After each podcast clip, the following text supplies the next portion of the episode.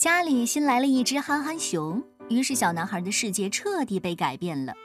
这个不速之客能融入到这个新家当中吗？他们能一起快乐的生活吗？欢迎走进这个故事，《不速之客》，作者来自英国的马克思科内尔，由汪小英、孟雨桐翻译，现代教育出版社出版。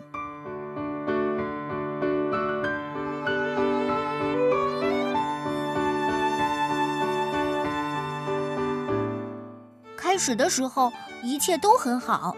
我有爸爸妈妈，还有自己的一堆积木，什么也不缺。可是有一天，爸爸妈妈带回家一个惊喜，我可不喜欢惊喜，因为它从来不是想象中的那样。他们说，一直都想要一只熊，这样这个家才算完美。可是我觉得这个家已经很完美了，其余的，其余的都是多余的。哦，这只熊的名字叫家里。我说，他们应当事先问问我想不想要一只熊。要是他们问到我，我就说我不想要什么熊。他们说家里要在我的房间里睡觉，他还可以玩我的玩具。我说我不愿意跟别人一起玩，他会把我的东西给弄坏的。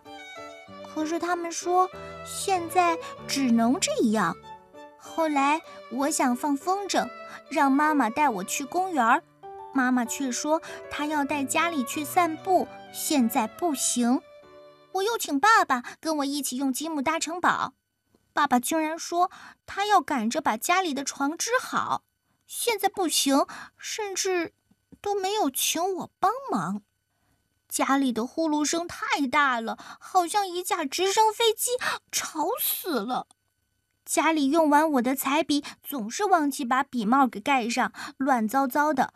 他还把院子里的秋千弄断了，玩不成了。我只能在没有人的地方大声的喊：“真讨厌！”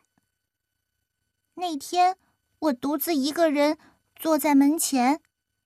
哪知道，家里走过来，坐到了我的旁边。之后，家里回屋，递给我一个积木。这是干嘛呢？哦，家里要跟我搭积木。哦，说实在的，家里很会搭积木。家里会搭建各式各样的建筑，又高又漂亮。家里的力气非常大。它可以举起折断的树枝让我荡秋千，可真好玩儿。我也教家里把用完的画笔轻轻地盖好，收拾整齐。其实，惊喜也不全是那么糟糕的。现在看来，有些惊喜甚至比想象中的还要好呢。